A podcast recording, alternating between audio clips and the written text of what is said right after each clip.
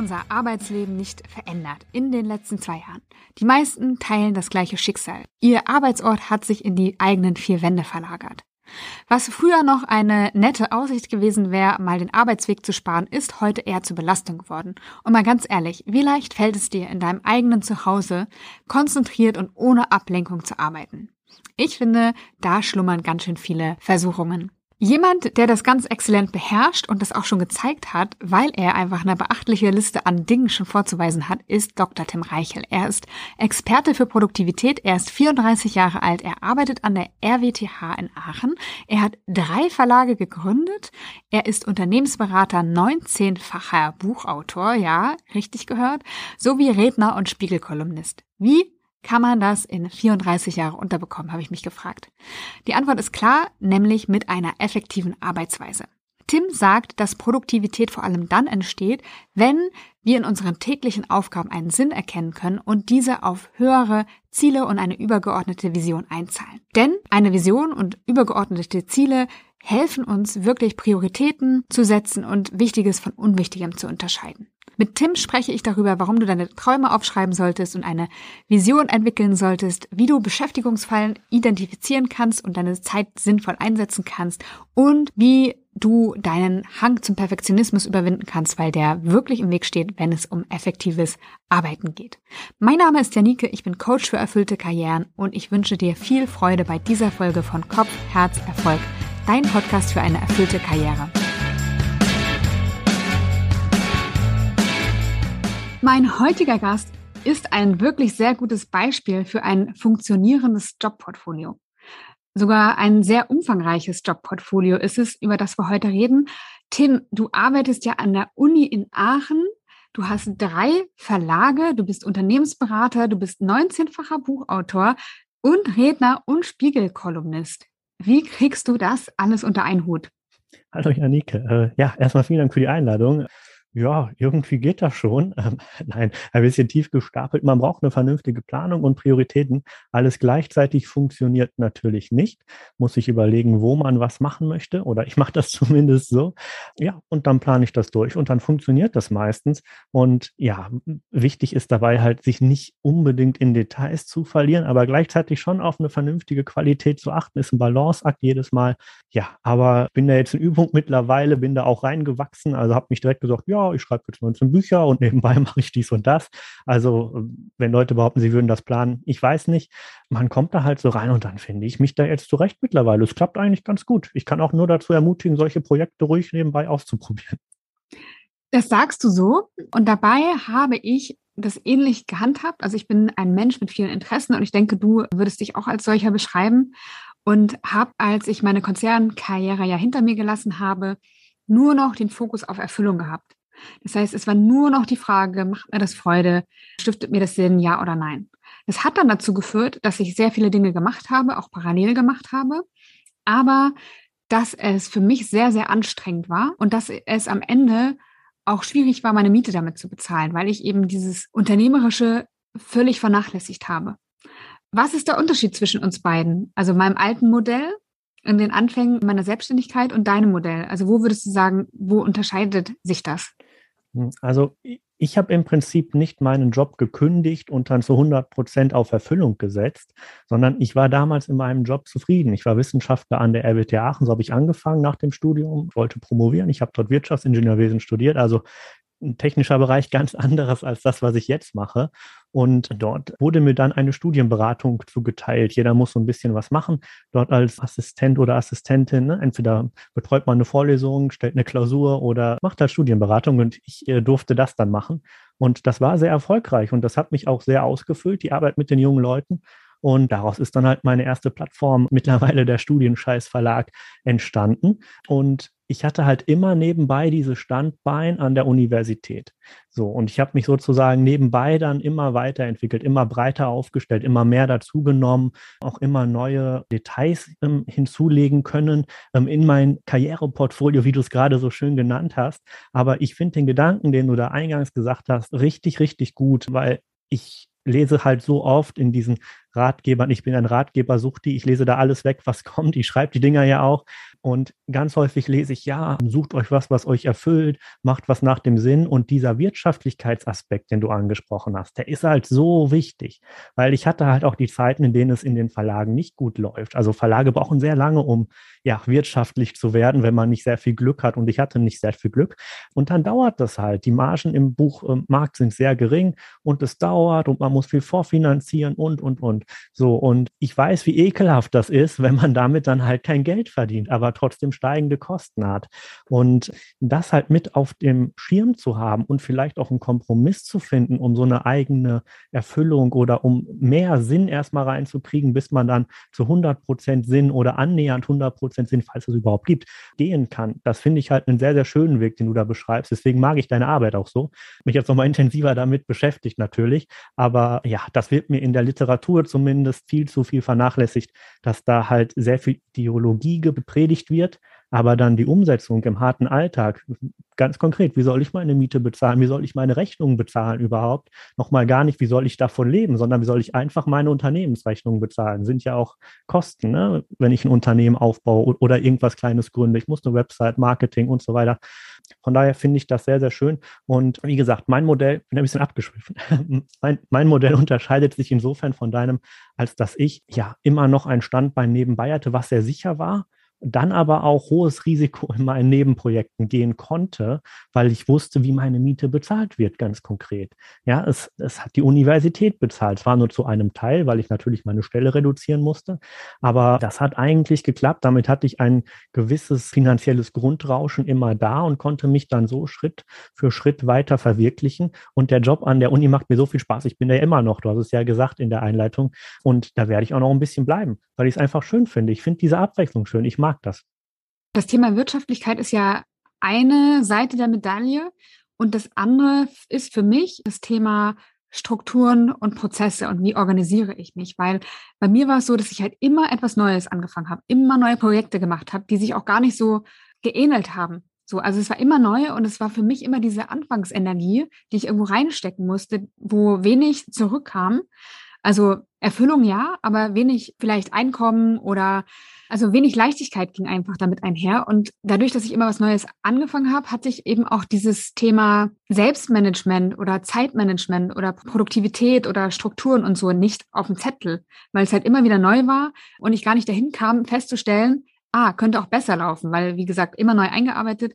Und das ist so, finde ich, das andere Thema, was natürlich auch in die Wirtschaftlichkeit mit reinkommt, dass ich auch irgendwann mal anfangen sollte, Prozesse einzuführen, zu planen, mich selbst zu organisieren. Lag dir das im Blut? Hast du das irgendwie auf dem Weg entdeckt oder wie war da deine Reise? Es lag mir tatsächlich nicht im Blut. Also ich bin halt auch dann eher so ein Kreativer, so ähnlich wie du es jetzt beschrieben hast. Ne? Vieles anfangen, schauen, was passiert. Und was halt auch am Anfang von solchen Selbstständigkeiten, gerade wenn es wirklich in so eine kreative Schaffensphase geht, ja auch wichtig ist, ist sich halt nicht zu bremsen durch zu enge Rahmen. Man muss ja auch erstmal was Neues finden, einen neuen Markt erschließen, neues Produkt bauen, neue Dienstleistung und so weiter, Zielgruppe ansprechen. Da ist es ja auch durchaus gut, viel Energie rein zu investieren, finde ich.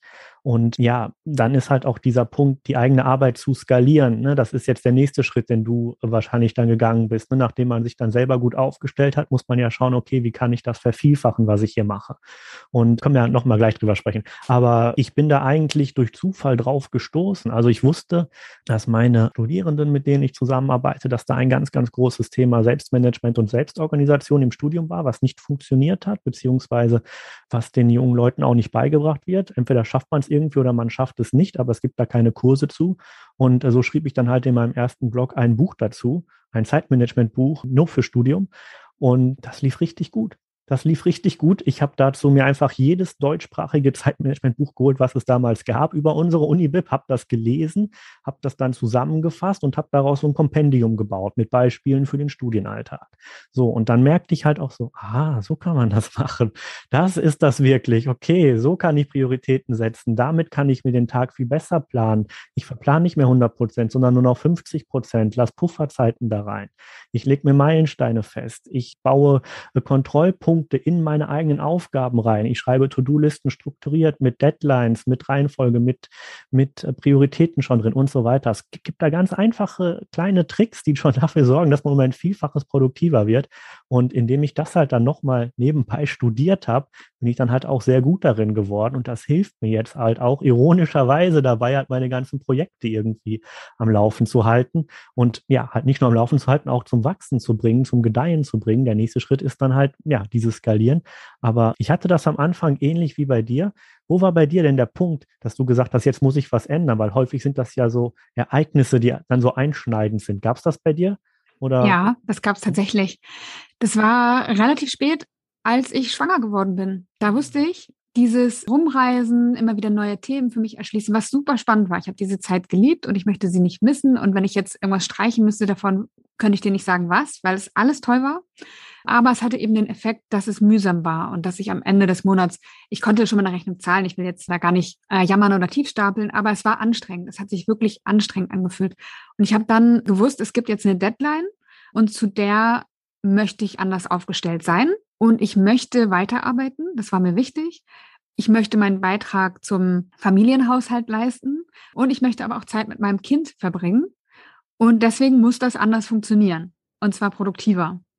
Und das war das einschneidende Erlebnis, wo ich dann sozusagen mich tief in das Thema gearbeitet habe und vieles für mich verändert habe.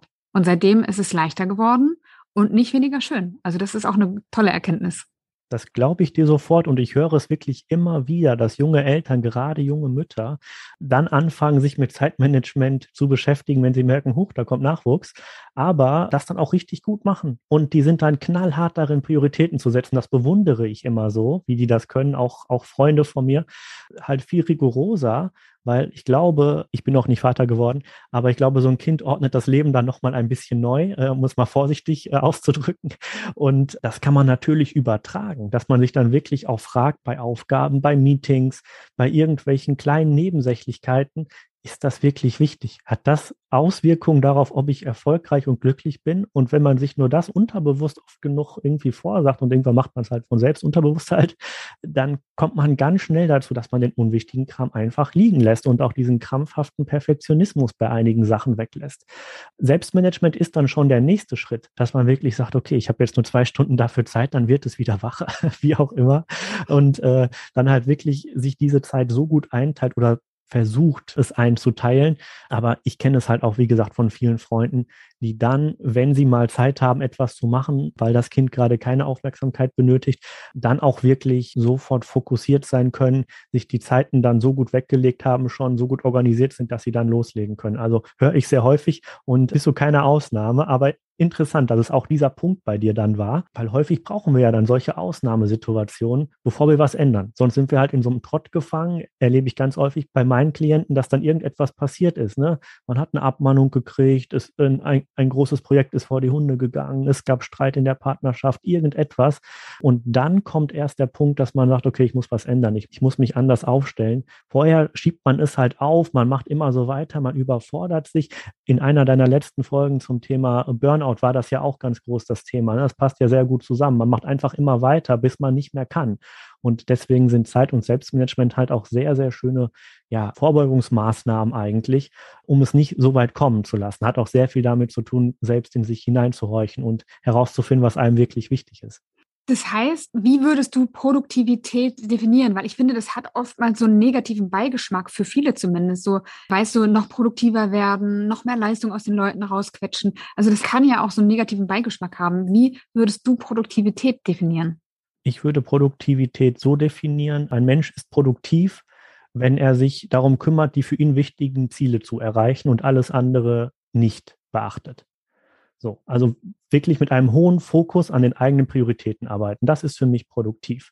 Und ich glaube, es hat einen sehr ja, schalen Beigeschmack durch diese ganzen Zusammenhänge im Unternehmen. Ne? Wie hoch ist die Produktivität? Wir müssen die persönliche Produktivität steigern und so weiter. Ja, aber das sind nicht die eigenen Ziele. Das sind die Ziele des Unternehmens. Und wenn ich für eine fremde Institution, für eine fremde Person arbeite, dann fühlt sich Produktivität halt falsch und irgendwie auch unpersönlich an. Aber wenn ich das für mich mache, wenn wenn ich merke, hui, ich habe heute produktiv geschrieben, ich habe heute produktiv an meinem Projekt gearbeitet, ich habe produktiv Sport gemacht. Das kann man ja alles mit einem hohen Fokus machen, ohne viel Tamtam drumherum, sondern wirklich sich auf die wesentlichen Inhalte zu konzentrieren. Das bedeutet für mich Produktivität als Gegenpol zum üblicherweise weit verbreiteten Beschäftigtsein. Jetzt greife ich mal ein Stückchen vorweg. Ich wollte eigentlich erst später darauf kommen, aber es passt gerade so gut. Du hast ja ein Buch geschrieben, das heißt Endlich produktiv im Homeoffice. Und darin schreibst du, dass man eben sich auch angucken soll, welche Vision hat man und Ziele ableiten soll. Und ich habe mich gefragt, wenn ich produktiv im Homeoffice sein möchte und ich arbeite jetzt aber für einen Konzern, wieso brauche ich dann eine Vision, wenn ich eigentlich ja nur abarbeiten muss? Ja, ähm, eine Vision ist halt ein Unterschied zu einem Ziel ganz konkret. Wenn ich zu Hause sitze und eine Aufgabe bekommen habe, die ich einfach erledigen soll, keine Ahnung, einen Bericht schreiben, Zahlen auswerten, 100 äh, Kunden anrufen, wie auch immer, was man da macht. Ne? Das ist ja durchaus unterschiedlich. Eine Vision ist etwas sehr Persönliches, etwas, was den Blick auf eine langfristige Entwicklung des eigenen Lebens richtet. Und hier würde ich mir wirklich anschauen, nicht, was muss ich heute machen, sondern wo möchte ich in einem Jahr stehen, wo möchte ich in fünf Jahren stehen, wo möchte ich in zehn Jahren stehen. Und diese kleine, ekelhafte Aufgabe vielleicht, die vor mir liegt, in diesen großen Rahmen einordnen, dann kann ich zwei radikale Schlüsse ziehen und wahrscheinlich kommt irgendwas dazwischen, aber zwei radikale Möglichkeiten gibt es. Die erste Möglichkeit ist, ich sage, ja, die Aufgabe ist halt notwendiges Übel, ich mache es halt. Die andere Aufgabe ist, die Aufgabe ist völlig unwichtig. Die bringt mich meinem langfristigen Ziel gar nicht weiter. Ich mache das nicht oder ich mache das mit so wenig Aufwand wie möglich.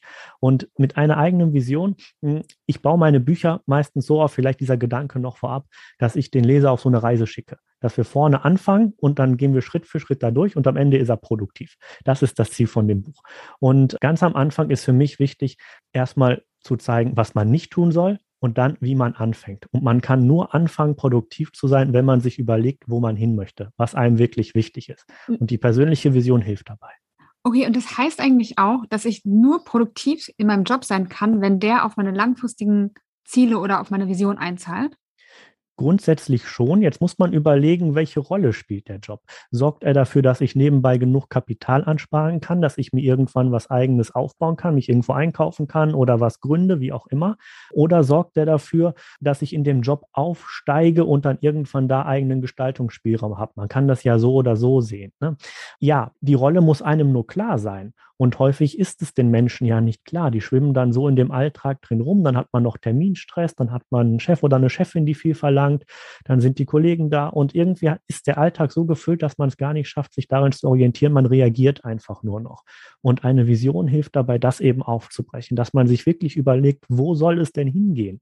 Und dann ordnet man diese täglichen Ereignisse ganz anders ein und ist auch ganz anders im Umgang. Also das macht was mit den Menschen, habe ich auch gemerkt. Das macht auch was mit mir selber, wenn ich sowas regelmäßig tue. Ich ändere meine Vision meistens ein, zwei Mal im Jahr, packe ich die an, in der Regel um die Jahreswende und dann einmal mittendrin, wenn ich merke, ah, falsche Richtung. Ja, es ist sehr, sehr nützlich. Und um auf deine Frage zurückzukommen, im Prinzip müssen die persönlichen Ziele den Zielen, die im Job sind, zuträglich sein. Wenn das nicht so ist, wenn man bei der Vision merkt, was mache ich hier eigentlich? Das bringt mich überhaupt nicht weiter. Ich bin hier völlig an der falschen Stelle. Gibt es zwei Schlüsse? Entweder ich reagiere sofort und kündige, wechsle. Das können sich die meisten Leute nicht leisten, weil sie nicht in finanzielle Unsicherheit tappen wollen. Oder ich orientiere mich um, ändere was an meiner Situation oder sorge langfristig dann für Veränderungen, indem ich einen Jobwechsel anstrebe. Was ist denn deine persönliche Vision? Magst du die teilen? Meine persönliche Vision ist, dass ich immer mehr die Dinge tun kann, auf die ich Lust habe. Also es ist ein bisschen weitläufig. Mein Ziel ist es eigentlich, mit 35 nicht mehr für irgendjemanden zu arbeiten. Und ich bin jetzt 34. Ähm, mal schauen, ob es funktioniert. Ich glaube schon. Am besten geht das natürlich mit diesem, äh, jetzt sage ich das böse Passwort, mit passivem Einkommen. Geht es am besten natürlich. Bücher könnten so etwas sein. Mir macht aber auch gerade, seit einem Jahr mache ich verstärkt Seminare und Coachings und sowas. Und das macht mir so viel Spaß, mit den Leuten zu arbeiten, dass ich gerade in so einem kleinen Umbruch bin. Deswegen ist deine Frage sehr gut, aber du kriegst von mir keine klare Antwort, weil ich selber noch nicht genau für mich herausgefunden habe. Ich ändere meine Vision gerade gerade offenbar. Also, dass ich unabhängig bleiben möchte, ist okay. Das habe ich auch bisher geschafft. Das ist ganz gut. Nächstes Jahr, übernächstes Jahr spätestens werde ich meinen Job an der Universität quittieren, wahrscheinlich, und dann nur noch mich um meine Unternehmen kümmern. Nur noch. Aber dann wäre für mich so ein Punkt, dass ich gerne so viele Angestellte hätte, dass ich aus dem Tagesgeschäft eigentlich raus bin, schreiben kann, was ich möchte, wann ich möchte, wie ich es möchte und dann auch wirklich die Coaching-Sachen nehmen, auf die ich Lust habe. Das wäre so meine Vision. Ein bisschen lang jetzt geworden. Ich habe mir nicht zurechtgelegt. Sei mir nicht böse. Nee, ich finde das schön. Ein schönes Bild. Und was ist ja, deine? Auch, was ist deine? Ich will direkt dazwischen fragen, wenn ich darf. Ich habe es befürchtet, gerade als ich die Fragen gestellt ja. habe, dass du zurückschießt. Aber meine Vision, also was ich, woran ich gerade ganz konkret arbeite, ist mein Team aufzustellen und nämlich die nächste Stufe im Unternehmertum zu gehen. Also ich habe ja erzählt, dass Strukturen und Prozesse und auch das Thema Skalierung so ein Thema für mich ist aktuell und da möchte ich die nächste Stufe für mich nehmen. Und da kommen wir wieder zu dem Thema Produktivität, ne? also irgendwas zu schaffen und Dinge so zu organisieren, dass es einem Zeit für das Wichtige lässt oder aber auch das Wichtige ist, was man dann tut. Und zum Beispiel habe ich ja meinen Online-Kurs, wo ich Menschen begleite, den richtigen Job oder das richtige Jobportfolio zu finden. Und das habe ich auch gemacht, weil ich früher eins zu eins beraten habe. Und ich habe gemerkt, dass ich immer und immer und immer wieder das Gleiche erzähle, dann aber, wenn es entscheidend ist, nicht da bin. Nämlich im Prozess, wo dann individuelle Hürden auftauchen. Und deswegen habe ich auch den Kurs gebaut, weil ich dachte, das, was ich immer wieder erzähle, das kann ich auch anders darstellen und abbilden. Und ich möchte dann aber da sein, wenn es holprig wird. Ich möchte da dann wirklich dafür sorgen, dass das Ziel auch erreicht werden kann. Und dazu brauche ich aber ein Team, habe ich festgestellt. Auch hatte ich neulich schon mal erzählt, weil wir Corona letztes Jahr hatten und ich habe gemerkt, äh, wenn ich ausfalle, wenn mein Mann ausfällt, dann bricht irgendwie das ganze Ding wie so ein Kartenhaus zusammen und das möchte ich einfach nicht. Und ich möchte, dass meine Coaches einfach immer gut versorgt sind und dass da einfach nichts passieren kann. Und da bin ich eben gerade dran, ein Team aufzubauen. Es gibt schon Teammitglieder, ganz wunderbare und ich habe es aber noch nicht so geschafft, die zu einem Team zu machen ich habe immer, also lange, über ein halbes Jahr eins zu eins mit denen gearbeitet, bis ich irgendwann dachte, so, es könnte ein Team sein, wenn ich das wollte. So, und ah, die wünschen okay. sich das eigentlich. Und ich habe das überhaupt gar nicht begriffen, weil das nie ein Thema für mich war. Und das hat sich eben in den letzten Monaten so entwickelt und da bin ich gerade dran. Das ist meine Vision oder meine, meine Vision ist natürlich, viele Menschen zu unterstützen, das zu finden, ne, was ihnen am Herzen liegt. Aber ein Ziel auf oder eine Etappe um diese Vision zu verwirklichen, ist eben dieses Team da gut aufzustellen und auch sozusagen Mitarbeitern, Mitarbeiterinnen, also meinem Team einen Raum zu bieten, den ich mir gewünscht hätte früher. Also auch da Freiraum zu geben, also gut, gute Arbeit möglich zu machen. Das ist so auch nochmal ein Thema. Ja, finde ich schön. Also so ein bisschen Impact-Unternehmertum oder wie man es ähm, aktuell nennt, glaube ich. Ja, finde ich stark. Schöne Vision und auch schön den Schritt, den du nochmal, der Akademiker kommt in mir raus. Entschuldigung schon mal dafür vorab. Aber äh, wie du es gesagt hast, es gibt nicht die eine Vision. Ne? Es gibt dann Zwischenschritte auf dem Weg. Es gibt ein übergeordnetes Bild im Prinzip von einem Leben und ähm, eine Vision kann da sehr vielschichtig sein, beziehungsweise es können viele nebeneinander eine große Vision dann ermöglichen. Wenn man die dann runterbricht, die Vision auf konkrete Handlungsschritte, hat man dann schnell einen Fahrplan, hat Ziele und genau so muss man vorgehen. Also das, das ist mein Vorschlag, wie man, man muss gar nichts. Mein Vorschlag ist es, so vorzugehen mit einer übergeordneten Vision, einem Leitgedanken fürs Leben oder für einen Lebensbereich, so wie du es gerade beschrieben hast, dann daraus konkrete Ziele ableiten, die man wirklich umsetzen kann mit einer Deadline, mit Handlungsschritten, mit Aktivitäten, mit anderen Leuten zusammen. Und so kommt man dann ins produktive Handeln. Und da auch noch ein Einwurf direkt. Ich glaube, am Anfang, wenn man sich einem neuen Projekt nähert, wenn man das versucht, wenn man versucht, eine Idee, eine Vision umzusetzen, dann kann man nicht produktiv sein. Da muss man ausprobieren. Dann kann man versuchen, das mit Selbstmanagement und Organisation in geordneten Bahnen zu machen, aber man muss ja Fehler machen.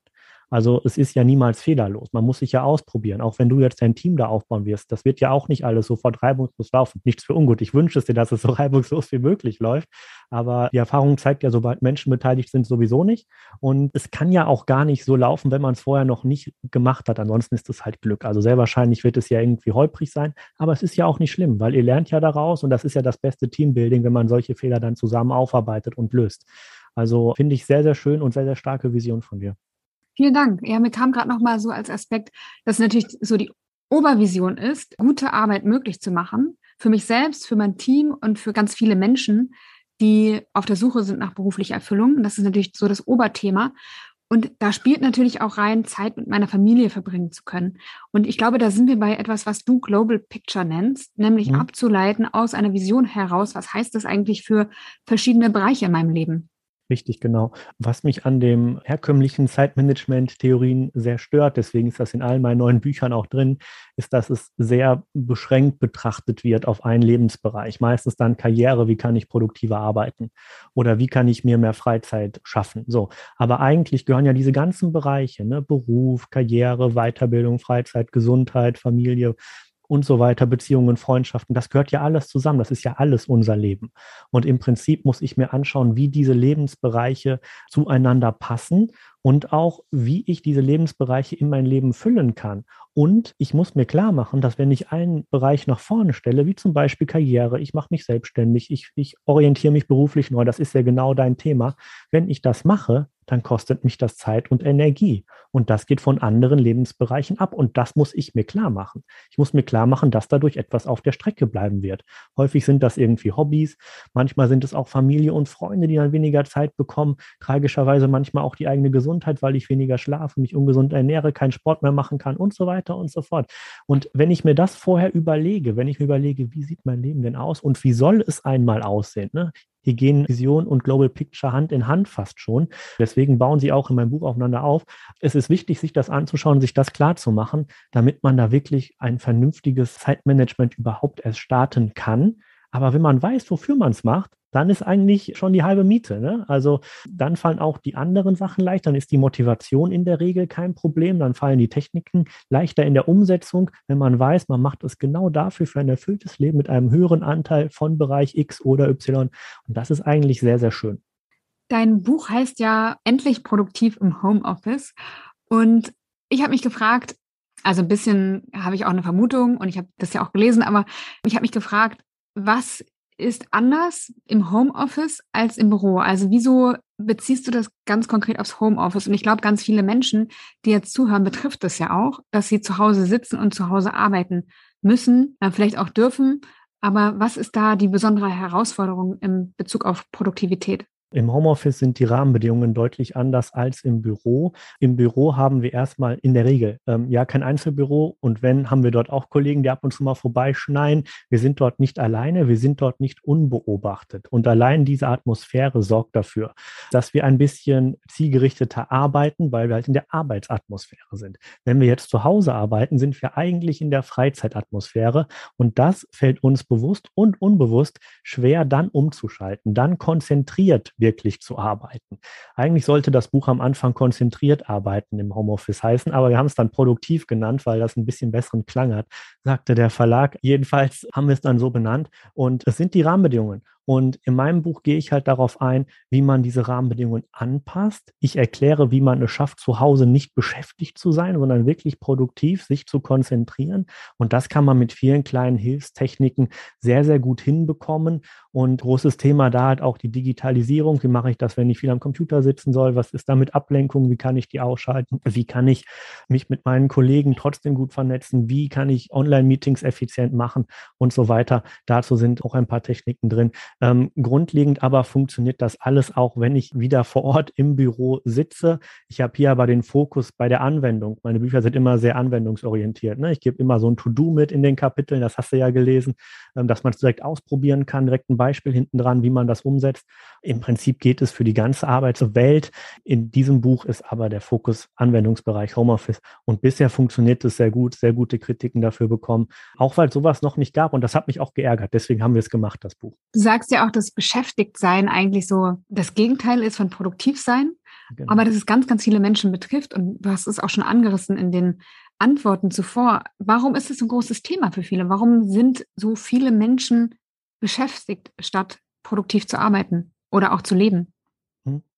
Also unter beschäftigt sein, ich, äh, ich komme direkt noch mit einer Definition um die Ecke, verstehe ich halt das Arbeiten, ohne exakt auf seine Ziele hinzusteuern. Das heißt, ich mache irgendwas. Ich beschrifte Ordnerrücken, ich recherchiere, ne, das waren gerade Anführungszeichen, die ich versucht habe zu sprechen. Ich mache irgendetwas im Internet, ich telefoniere, obwohl ich gar nicht telefonieren müsste. Ich lese nebenbei irgendeine Zeitung, obwohl ich äh, mich konzentriert auf den Bericht stürzen müsste, der nächste Woche fertig ist und so weiter. Und dieses Beschäftigtsein ist ist tief in uns verankert, weil wir ja in unserer Gesellschaft dafür belohnt werden, wenn wir beschäftigt aussehen. Wenn wir im Büro sitzen und gerade über ein Problem nachdenken, ja, was der Firma irgendwie 100 äh, Millionen Euro mehr Umsatz im Monat bringen könnte, aber der Kollege nebenbei einfach einen Artikel aus der Bildzeitung abtippt und der Chef vorbeikommt, dann wird der Kollege als äh, besser angesehen, ähm, obwohl er gerade eine sehr dämliche Arbeit macht. Und wir machen eine sehr hochwertige Arbeit, denken nach, sieht aber nicht so aus, als wären wir gerade dabei, irgendwas Wertvolles zu tun. Und deswegen ist Beschäftigtsein leider immer noch stark positiv besetzt, beziehungsweise die Leute raffen gar nicht, dass sie beschäftigt sind. Man muss sich das selber klar machen. Ich muss mir das auch ständig klar machen, dass ich mich frage, ähm, ist das gerade, was du machst, sinnvoll? Bist du gerade produktiv oder beschäftigt? Ich habe tatsächlich an Tagen, an denen mir das schwerfällt, hat mir der Vergangenheitstim dann eine kleine Outlook-Erinnerung äh, geschrieben, die alle halbe Stunde aufploppt, wo drauf steht, Tim, bist du beschäftigt oder produktiv?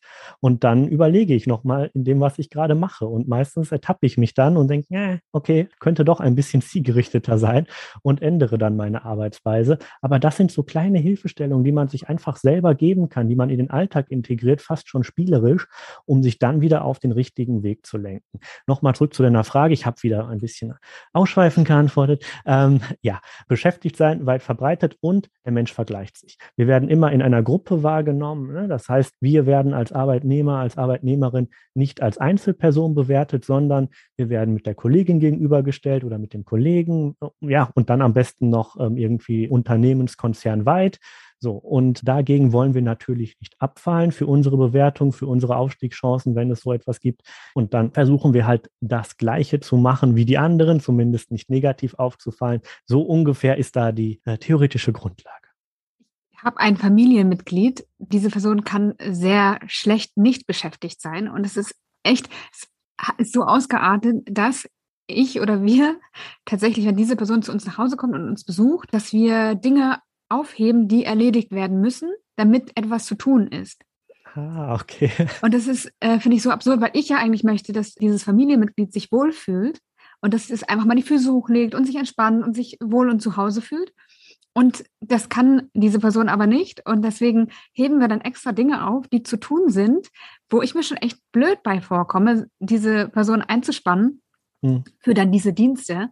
Ah ja, echt Du hast gerade meine Oma beschrieben. Ähm, die, ist, die ist tatsächlich genauso. Und wenn man ihnen halt dann nichts hinlegt, dann machen die irgendwas, was man nicht möchte. Zumindest ist es bei uns so. Deswegen, äh, ja, das müsste noch aufgeräumt werden. Und hier im Garten, da die, die Hecke, ähm, ja, also irgendwas müssen diese Leute tun. Ich habe das auch häufig tatsächlich. Aber ich finde, das ist noch nicht schädlich. Das ist niedlicher fast schon.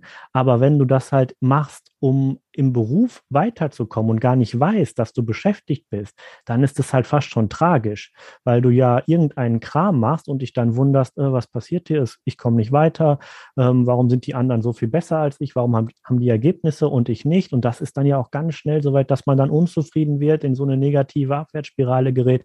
Deswegen da selber gucken und sich auch regelmäßig selber hinterfragen. Ne? Jetzt nicht so im Privaten, wie du es gerade beschrieben hast, das ist für mich aushaltbar, okay, ne? aber wenn ich halt ständig irgendwelches Zeug mache, mich aber nicht um die wichtigen Dinge in meinem Leben kümmere, dann wird das irgendwann sehr negative Konsequenzen haben. Und da würde ich mich immer ähm, hinterfragen, reflektieren, überlegen, ist das, was ich tue, gerade wertvoll? Ich glaube, du nennst es ja auch Beschäftigungsfallen. Mhm. Wie, wie kann ich die identifizieren? Wie kann ich für mich herausfinden, wo ich eine Beschäftigungsfalle habe? Hier wieder ein Blick in die Theorie. Und zwar gibt es dort eine Wertetabelle, eine Wertepyramide ähm, äh, fast schon. Die unterscheidet vier Typen von Aufgaben, vier Typen von Aktivitäten. Das ist einmal Aktivitäten ohne Wert. Das sind die meisten Sachen, die wir am Tag machen, wie zum Beispiel im Internet surfen, äh, Fernsehen gucken, irgendwelche YouTube-Videos, durch Social Media scrollen. Das hat keinen Wert. Dann gibt es Dinge mit geringem Wert, zum Beispiel E-Mails beantworten, jede halbe Stunde mal gucken, ob was Neues reingekommen ist, Akten sortieren. Ne? Das hat schon einen Wert, aber der ist nicht besonders hoch. Dann gibt es noch Aufgaben mit hohem Wert. Da unterscheiden wir zwischen kurzfristig und langfristig. Kurzfristiger Wert wäre zum Beispiel, ich verkaufe einen Videokurs jetzt bei dir zum Beispiel, langfristiger Wert wäre, ich erstelle einen Videokurs. Je wertvoller die Aufgaben sind und je langfristiger der Wertehorizont ist, desto aufwendiger sind diese Aufgaben, aber desto eher sollten wir diese Aufgaben auch tun, weil die sorgen dafür, dass wir langfristig erfolgreich sind. Und was ich mit meinen Klienten mache, um solche Beschäftigungsfallen herauszufinden, ich lasse die äh, Tagebuch führen. Die sollen mir jede Aktivität aufschreiben, die sie eine Woche gemacht haben. Jeden Tag sollen die durchgehen. Was habe ich gemacht? Zu welcher Uhrzeit? Die kriegen dann immer so 15 Minuten Tabellen von mir. Da müssen die genau eintragen, was sie gemacht haben, wie lange.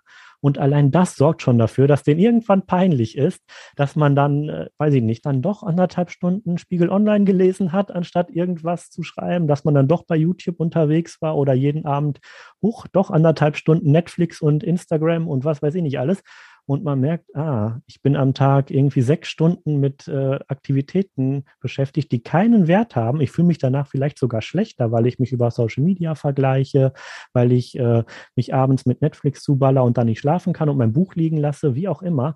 Und so kann ich dann erstmal dokumentieren, was mache ich, dann ordne ich diesen Aktivitäten einen Wert zu und dann kann ich anfangen, diese Beschäftigungsfallen langsam aus meinem Leben rauszulöschen. Nicht auf einmal Schritt für Schritt, da gibt es auch Methoden für. Ich habe mich sehr ertappt gefühlt gerade. Oh, das freut mich. Ehrlich gesagt schon ein bisschen früher, weil als ich mich vorbereitet habe, habe ich überlegt, so was sind eigentlich meine Beschäftigungsfallen und definitiv das, was du vorhin aufgezählt hast. Hm. Gehört bei mir auch dazu das ist auch gerade so eine Top-Zusammenstellung gewesen. Wie gesagt, ich mache das schon ein bisschen, aber äh, was da zum Teil in diesen Übersichten kommt, mir hat einmal ein stellvertretender CEO von einem DAX-Unternehmen, ich sage den Namen nicht, als ich mit ihm so ein Seminar gemacht hatte, war eine Inhouse-Schulung, schrieb er mir einen Tag später, hätte das mal gemacht, es wäre ihm so peinlich, er könnte mir das Ergebnis nicht schicken. das fand ich äh, sehr, sehr niedlich, aber seitdem auch hat sich bei ihm geändert, hat er geschrieben, er ist jetzt viel, viel reflektierter, macht diese äh, Tabellen regelmäßig, sie hängen bei ihm er hat sich daraus einen Kalender gebaut, die hängen jetzt in der Küche, dass er das jeden Tag tatsächlich einmal ausfüllt und sich das überlegt, was er da am Vortag gemacht. Also sehr, sehr gutes Vorbild für seine Leute. Auch sehr konsequent in der Umsetzung. Freut mich auch. Aber was da auch noch am Potenzial dann lag, ne? er meint, er hätte irgendwie fünf Stunden am Tag verschwendet. Gut, solche Leute arbeiten halt irgendwie zehn, zwölf Stunden am Tag im Konzern. Aber wenn du dann auf einmal nochmal da vier, fünf Stunden, lass es vier Stunden sein, ein Drittel der Zeit dann nochmal aus dem Ärmel schütteln kannst, weil du merkst, hoch, das ist ja gar nicht so produktiv, was ich hier mache oder sogar wertlos, was ich hier tue, ähm, dann ist das nochmal ein Riesennutzen. Und das haben alle von uns. Ich habe das auch. Es ist auch okay, Aufgaben am Tag zu machen, die keinen Wert haben. Wir können nicht hundertprozentig leistungsfähig sein den ganzen Tag. Ist völlig in Ordnung. Es geht nur darum, eine kluge Balance zu finden, dass man wirklich Phasen hoher Produktivität, vielleicht dann mit Phasen niedriger Produktivität abwechselt, zwischendurch Pausen macht. Bin ich auch großer Verfechter davon, das zu tun. Aber sobald es halt ungesund wird, sobald ich mich selber damit manipuliere, weil ich meine Zeit vertrödel mit unwichtigen Sachen, dann ist es die Aufgabe von jedem selbst dagegen zu steuern. Und ja, diese Zeitmanagement-Theorien helfen da tatsächlich schon bei. Ja, und ich glaube, nochmal gut an dieser Stelle zu sagen ist, dass es ja nicht darum geht, dann in diesen vier gewonnenen Stunden oder fünf gewonnenen Stunden noch mehr zu arbeiten, sondern es kann ja auch sein, dass ich diese fünf gewonnenen Stunden mit meiner Familie verbringe. Völlig richtig. Ja, völlig richtig. Ein Ansatz, den ich gerne nehme dafür, jetzt nicht so familienfreundlich wie deiner vielleicht, der auch schön ist, aber einfach die Zeit zum Nachdenken benutzen. Einfach zum Überlegen, wo möchte ich denn hin? Nimm die gewonnene Zeit und denk darüber nach. Reflektier ein bisschen. Was kannst du anders machen? Was kannst du besser machen? Was sind noch Träume? Wie könntest du die erreichen? Und so weiter. Und wenn es nur eine halbe Stunde am Tag ist, wer denkt denn bitte schön eine halbe Stunde am Tag über sich nach? Also nicht zu ungut, liebe Zuhörerinnen und Zuhörer, aber wer macht das von euch? Ich habe es bis vor kurzem auch nur sehr unregelmäßig getan, aber das bringt einem halt wirklich so viel. Einfach sich hinsetzen und nachdenken. Und im stressigen Alltag passiert das nicht mehr, gerade wenn man selbstständig sind. Ja, Nike, wann hast du das letzte Mal dich hingesetzt und einfach eine halbe Stunde nur nachgedacht? Also ich schreibe jeden Morgen Tagebuch. Das ist sehr vorbildlich. Okay. Hat es heute eine halbe Stunde gedauert? Also, also ich habe natürlich auch geschrieben, ne? ich habe nicht nur nachgedacht. Ja, das dürfte schon ein Weilchen her sein. Ich früher ich habe die liebsten Zeiten wirklich. Ich habe ja mal 30 Jobs in einem Jahr getestet und ja, die ja. liebsten Zeiten waren meine Zugfahrten. Ich bin teilweise sieben, acht Stunden mit dem Zug gefahren von einem Job zum nächsten und ich habe teilweise nur aus dem Fenster geguckt und nachgedacht. Ja, großartig. Also, ja. Und ich glaube, das war auch auch ein Grund, warum ich das so gut organisieren und meistern konnte, weil es schon auch ein, ein straffes Programm natürlich war mhm. und äh, mich gefordert hat in der Weise, dass ich mich ja immer wieder auf was Neues einlassen musste oder ich wollte es ja. Aber das waren eigentlich so die schönsten Zeiten, einfach zu sitzen und die Gedanken frei zu lassen, die laufen zu lassen. Ja, glaube ich dir sofort. Und das halt regelmäßig im Berufsalltag zu tun, ja, was das schon bewirken kann, um jetzt dein Thema wieder mehr Sinn zu finden, halt auch wirklich zu überlegen, was ist es denn oder wie kann ich dazu beitragen, mehr Werte in meinen Alltag einzufügen, die mich nach vorne bringen. Ja, also das tatsächlich, weil du es jetzt angesprochen hast, das letzte Kapitel aus dem Buch auch, wie finde ich da neue Inspiration? Und mein Vorschlag ist tatsächlich, die neu gewonnene Zeit nicht fürs Arbeiten zu nutzen, weil ich bin ja produktiver geworden. Ich habe das Gleiche geschafft in weniger Zeit. Hey, die Zeit kann ich nutzen entweder um nachzudenken oder um mir parallel was aufzubauen oder um Zeit mit meiner Familie zu verbringen oder mit Freunden oder um was an meiner Gesundheit zu machen, damit ich endlich mal wieder einen vernünftigen Schlafrhythmus kriege, wieder sportlich werde und so weiter und so fort. Ich bin da halt frei. So, und diese Freiheit, die kann man sich erkämpfen mit Zeitmanagement. Ich glaube, in der Einleitung hatte ich den Satz, die persönliche Freiheit wird am Schreibtisch verteidigt. Und genauso ist es in diesen Zeiten. Und äh, das bekomme ich halt nur hin mit einem sehr reflektierten Verhalten und einem klugen Selbstmanagement. Du sagst ja auch, dass es wichtig ist, seine Ziele dann schriftlich und auch regelmäßig zu formulieren. Mhm. Warum ist das so? Ja, also ich erlebe es sehr, sehr häufig, dass ich mit Menschen, insbesondere im Unikontext, mit Studierenden zusammenarbeite, die sich ganz viel überlegt haben. Sie möchten später dahin, sie wollen das erreichen, dann möchten sie noch hier eine Reise machen, später wollen sie dort arbeiten, vielleicht noch im Ausland. Und wenn ich dann frage, ja, hast du das mal aufgeschrieben, hast du das notiert? Nee, nee, nee, nee, das habe ich mir überlegt. So. Und das ist eben das Problem. Wenn ich ein Ziel nicht aufschreibe, dann ist es ein spontaner Gedanke, ein Wunsch, ein Traum, der in meinem Kopf herumspukt. Ich kann ihn aber nicht greifen. Wenn ich dieses Ziel jetzt notiere, und das ist wissenschaftlich nachgewiesen, wenn ich es aufschreibe, schriftlich fixiere, dann wird es handfest. Ich kann das Blatt Papier anfassen. Ich bin auch ein sehr altmodischer Verfechter an diesem Punkt. Ne, schreib das nicht irgendwo digital in dein Organizer, sondern schreib es auf ein Blatt Papier per Hand. Dass es wirklich ein ja, romantischer, persönlicher Zug noch annimmt. Und damit wird aus diesen Zielen etwas Konkretes. Es ist kein Wunsch mehr, es ist eine Zielvereinbarung, ein Vertrag mit dir selbst. Und die Wahrscheinlichkeit, dass man sich darum kümmert, dass man das wirklich auch einhält, was man dort formuliert hat, die ist viel, viel höher, als wenn man es nur so lose bei einer Idee belässt. Deswegen bin ich großer Verfechter davon, die Ziele aufzuschreiben. Ähm, da gibt es auch verschiedene Möglichkeiten. Smart-Methode haben viele Leute vielleicht schon gehört. Es gibt auch noch andere Möglichkeiten. 3P-Regel finde ich gerade besonders gut. Aber wie man es macht, ist eigentlich zweitrangig. Wichtig ist, dass man es macht. Deswegen Ziele aufschreiben. Mindestens einmal im Jahr. Wie oft machst du es? Jede Woche. Ich definiere tatsächlich wöchentliche Ziele, die ich in der Woche erreicht haben möchte. Ich bin in der Woche ein sehr ungewöhnlicher Planer. Also ich mache mir schon To-Do-Listen, aber ich habe zwei Tage in der Woche, an denen ich keine Termine zulasse und auch meine Tage nicht plane. Da bin ich einfach komplett frei. Also meistens schreibe ich dann oder organisiere was oder designe was, meistens Dienstag oder Donnerstag, in denen ich äh, nichts tue, außer mich ja kreativen Situationen zu stellen. Meistens führe ich da auch meine Interviews.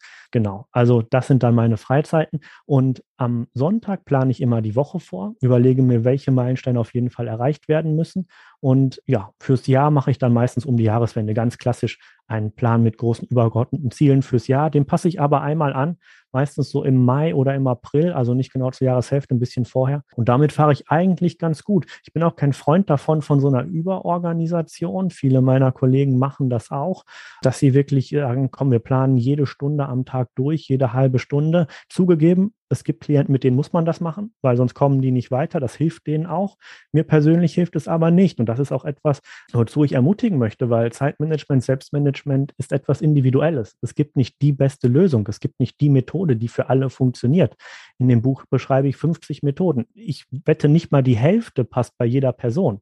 Aber das ist halt der Clou. Man muss herausfinden, welche davon passen. Dafür muss man sie kennen und einmal ausprobieren, um dann zu schauen, was individuell sinnvoll ist. Und für mich ist halt so ein Muster aus ja, einem relativ straffen Rahmen, aber dann maximale Freiheit auf der Mikroebene. Das ist für mich das, woran ich gerade am meisten Spaß habe.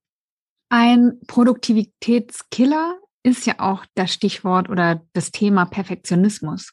Mhm. Du sagst, man solle einfach die Dinge gut genug machen. Wie finde ich heraus, wann es gut genug ist? Perfektionismus darf in keinem Zeitmanagement-Buch fehlen, weil ich glaube, dass ganz viele Menschen darunter leiden, sage ich fast schon, Dinge wirklich so gut wie möglich, möglichst perfekt machen zu wollen. Und da geht halt sehr viel Energie bei drauf. Ich würde hier aber unterscheiden. Ich bin ausgebildeter Ingenieur. Das heißt, einen gewissen Hang zum Perfektionismus wurde mir fünf Jahre im Studium eingeprügelt. Ähm, den kann ich auch nicht ablegen. Und ich behaupte auch, der ist manchmal gut. Ohne Perfektionismus können wir keine großartigen Leistungen in Detailbereichen erbringen und den brauchen wir auch, um richtig, richtig gute Unterscheidungsarbeit leisten zu können.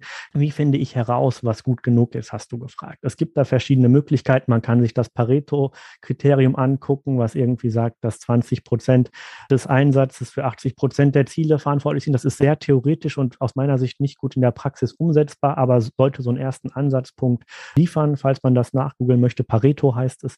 Ansonsten würde ich einfach Zielkriterien vereinbaren. Wenn ich mit einer Aufgabe beginne, definiere ich vorher ein Ziel. Und dieses Ziel definiere ich realistisch. So, und dann erledige ich diese Aufgabe und zwar mit Hinblick auf dieses Ziel. Nicht, dass ich sage, oh, ich will das möglichst gut machen, sondern nein, ich will das Ziel erreichen. Und wenn da steht, ich will den Bericht schreiben, der soll 20 Seiten haben, dann höre ich nach Seite 20 auf und gehe nicht nochmal durch und ziehe die Diagramme schön. Ich habe 20 Seiten geschrieben, ich bin fertig, hier bitteschön. Wenn es dann Korrekturen gibt, dann mache ich die halt. Aber so kann ich zum Beispiel vorgehen. Ich nehme ein Beispiel, was vielleicht zu dir passt, Janike. Ich möchte einen Videokurs erstellen, einen neuen.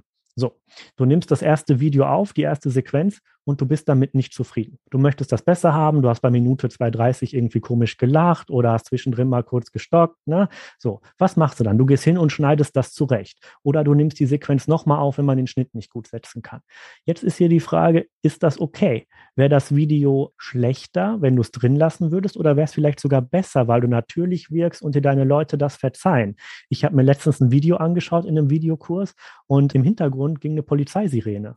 Und der Dozent hat einfach weitergemacht. Er hat kurz geguckt, dachte, ah, ist nicht bei mir, wunderbar, hier brennt nichts und hat weitergemacht. Super lustig, super, super sympathisches Video. Kann man auch nicht immer machen. Ne?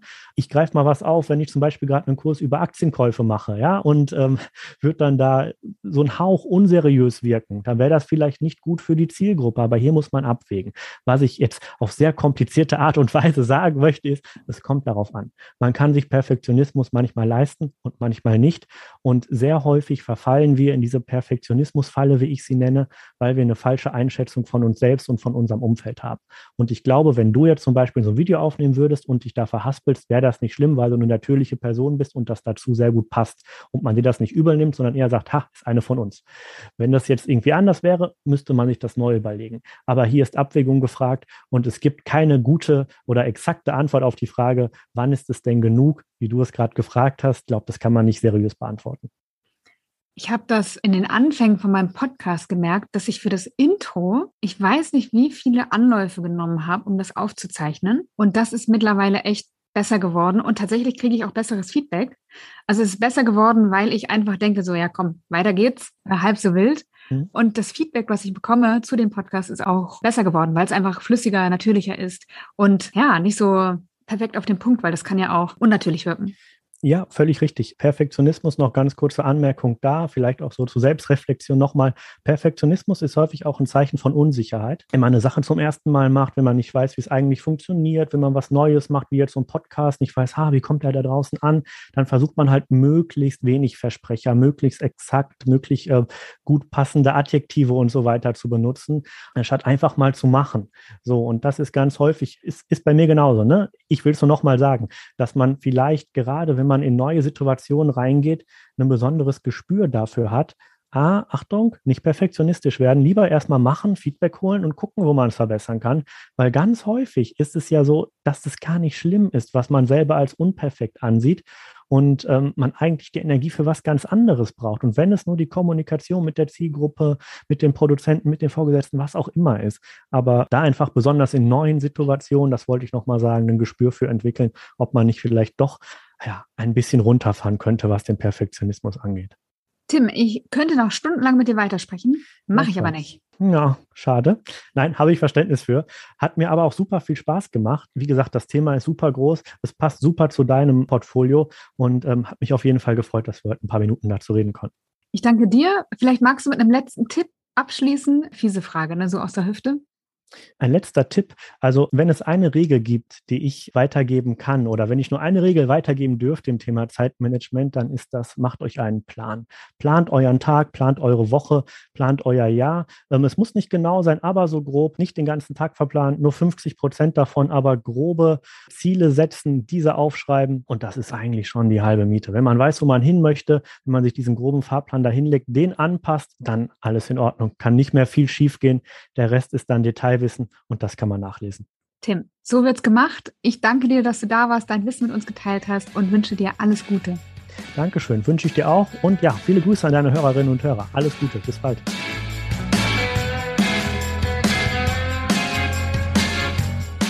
Schön, dass du heute wieder dabei warst. Ich hoffe, du konntest ein paar Impulse für dich mitnehmen. Ich freue mich über dein Feedback, über deine Fragen oder Anmerkungen und auch über deine Bewertung im iTunes Store. Wenn du noch auf der Suche nach einer erfüllenden Arbeit bist, dann möchte ich dir noch meinen E-Mail-Kurs empfehlen. Der ist kostenlos, dauert fünf Tage und widmet sich der Frage, wie du wirklich arbeiten willst. Und das kann schon einen großen Unterschied machen.